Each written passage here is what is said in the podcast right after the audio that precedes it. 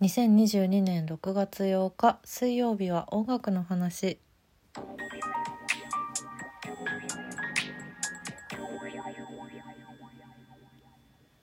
他の曜日とかでもちょこちょこ言ってるんですけど先月5月に私人生で初めてミュージカル「レント」を見に行きまして本当に私ねあの映画も見てないしどういうストーリーなのかとかも分かってないし知っていることといえば「シーズンズ・オブ・ラブ」がレントの曲であるっていうただその一点のみ。何にも知らない状態でただ周りにレント大好きっていう友達はいっぱいいてさそう大学時代の友達からあの今回はあの高校の同級生が誘ってくれたんだけどその子もねもうずっと長年にわたってレントが大好きっていう子で誘ってもらったので行けたんですけどあのー、素晴らしすぎてちょっとびっくりして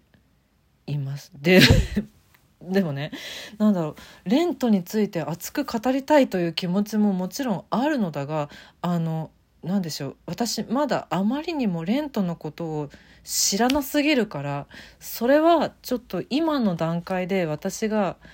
あのここでねレントのことだけを語るっていうのはねちょっと多分レントヘッドの皆さんにとても失礼だと思うのでそんなことよりももう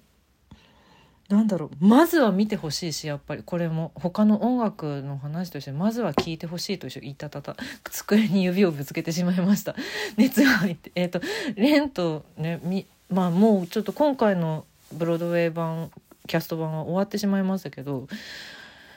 映画とかまだ見られるのでねサブスクでも見られるし DVD も出てるので見られるからなんか見て見てほしいっていうのがまず一一番なのであれなんですけどいやそのミュージカルでこんなにめっちゃくちゃ良かった。うわなんで今まで見てなかったんだろうってなったのがねすっごい久しぶりなんですよ。私今人生で2本目なんですよ。そんなミュージカル。うん、結構見てますよ。言うても結構見てますよ。うん、まあそのミュージカル大好きっていう方に比べたら全然だと思いますけどでもなんか多分これを見たタイミングも今で良かったんだろうしそのオリジナル演出版でブロードウェイキャストで見られたっていうことが多分レントの場合は特に良かったんだろうなと思っててもう曲をずっとずっと聞いてます。Apple Music ありがとう。結構たくさん入ってる。過去のやつが。聞いてます。曲が良すぎるのよね。でさ曲が良すぎるんだけどなんだろう。ジャンルの幅広さにびっくりして。後々ねこれは見てる時にはあんまりそんなこと別に何も気にせず見てたんですけど後々考えるとこれミュージカルのサントラなのって思うぐらい幅が広すぎるんですよ。でそれらに対応するこのキャストさんたちもめちゃくちゃすごいしなこれもだから魅力の一つなんだなと後々になって思ったりもして。でも全部いいんだよね。いやーよかったのでジョナサン・ラーソンのこととかも見る前は全く知らなくてでまだちょっと私も触りしか調べきれてないんですけどあのね友達からね DVD2 本借りててそれにあのなんか特典映像でいろいろ内容が入ってるらしいのでそれをちゃんと見ようと思うのででね、まあ、知らない方もいると思うからあんまり深くは言わないんですけどそんなのさ知っちゃった日にはさもうなんだろうなそういうなんだもう作られてる時点でそのなんていうの？幕が開く前の時点でもう恐ろしく思いのこもった作品なんだなこりゃっていうのが後々になってなんだろう分かって。いやそりゃねその別に他の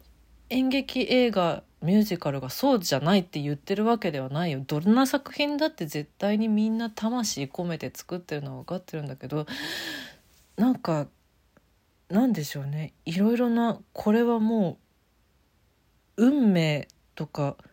何かその人の力だけではない何かみたいなものが加わっててしまった作品なんだよねレントはどうやら。っていうのをなんとなく思っていてちょっとなんだろうな変な言い方になっちゃうからこれ以上あんまり深掘りしないようにするけど、うん、でその数奇ななんでしょうね運命をたどって始まったものだからっていうのに作品力が全然負けてないからこんなに長い、ね、年月を経っても色あせずそしてこんなに 初演から時間が経って生まれて初めて見た私のような私のようなものでもうわーってなるもうすごい作品見たってなるっていうものがいまだに続いているっていうそのもう本当に素晴らしいなと思いました。でさいやジョナサン・ラーソンという名前は私すごくずっと聞いたことがあると思ってたしその一緒にいた友達からもよく聞いていたとあるもう一個のミュージカルがあって「ティックティックブーン」っていうミュージカルがあるんですけどこれ去年の11月にネットフリであの映画版リリースされてるんですよね。で私ネットフリ入れてなくてねこの作品自体は私見たことはないんですけど昔ちょっとあの友達とライブをやった時に一人のその結構その子もレント好きだったなミュージカル好きな女の子が歌う歌でこの曲を私歌いたいって言って一曲紹介してもらったやつがあってそれがね「ティクティクブーン」というその同じくジョナサン・ラーソンが作ったミュージカルに入っている「Come to Your Senses」っていう曲だったんですよ。Come to Your Senses がね名曲すぎて何この曲ってってなってその曲にそれは曲単体として出会った時に震えたんですけどそれそりゃ同じ作曲家がね作っているからあそうかあの曲作ったのもジョナサン・ラーソンなんだ。そうかレントの人だったんだと思ってそりゃ私レントにハマるわけだわっていうのがねなんかいろんな私の過去のタイミングで出会ったあれこれが結構レントを見たことによってつながったみたいな、まあ、今の「カムトゥヤセンシーズ」の話はちょっと一例なんですけどなんかうわ今見てよかったなやっぱり。そしてちょっとこれからもうまた来たら絶対見るってなってるしうん。見続けようってなってます。あとちょっと友達から借りた DVD をねほんと早急に見なければとなってるんですけれども。早いとこ見たい。見たい気持ちあるんだけど今時間がない。時間が足りないの。あーみたいな。そうそんな作品にさ30代超えてもさこんだけ心動かされる作品に出会えるってなんて幸せなんだろうと思って。うーん。すごかった。見に行けてよかったです。また来てほしいな。本当また日本にも来てほしいな。レント。レントありがとう。ジョナサン・ラーソンありがとう。という気持ちです。ちなみに私は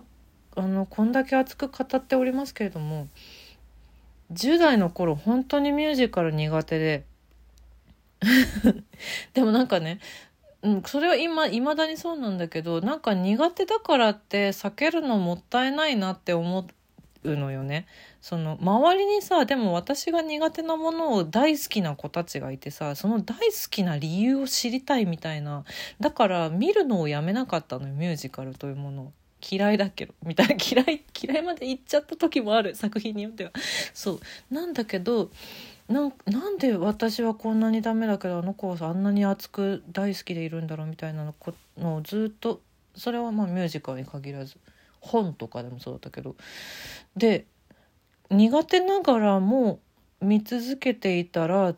ドドンと衝撃を受けた10代の頃に衝撃を受けたミュージカルが私にはあってそれが「レ・ミゼラブル」だったんですよ。で今思えば私が見た時のレ・ミゼのキャストさんがもうあのなんだろう日本のレジェンドキャストだったのよね。偶然そういう回を見ることができたのよね。多分それもあるし何でしょうね本当に衝撃を受けて一幕の終わりの迫力に圧倒されそしてもうそれもだから歌の良さにもう圧倒されてあと全編歌じゃない？レ・ミゼラブルはその歌のパートとセリフのパートって分かれてなかったっていうのが多分尖りまくってた10代の私にはすんなり入れる要素だったんだと思うんだよね。多分ね。そう。あとは、えーとまあ、島田佳穂さんがエポニーヌやってた時代なんですよ。私が初めて見たそれは。島田佳穂さんのあのーディナーショーにちょっと前に母に連れてってもらったタイミングだったからとかいろんな理由あるんですけど美しかった「オンマイオンをだからあんな近距離でディナーショーで聞く方が私最初だったからねびっくりしましたよねでもあのちゃんと作品の中で聞いた「オンマイオン」の方がずっとさらに素晴らしくてみたいなねそんないろんな要素があって。なんだろうだからこうそんなに好きじゃないなって思っててもう周りにあれが好きなんだ好きなんだっていう人がいることによってその作品になんか興味を持ったりとかそのジャンルに興味を持ったりとかっていうのが私はものすごいたくさんあるからなんかなんだろうな。うんともちろんそれを押し付けられなかったからっていうのもあるから私も別に押し付けないしこれは私の場合の話ですっていうので今話しているけれども例えばミュージカルちょっと別に苦手なんというかあんまり興味ないんだよなみたいな人もこんだけ好きな気持ちを私が話したいってなってるみたいなそういう人がいるようなものではあるんだよっていうそれだけでも何か取っかかりになってくれたらいいなって。それはいつでもそう。演劇に対しても音楽に対しても絵本に対してもそんな感じでいつもここのラジオを更新しています。あ今日はここまで。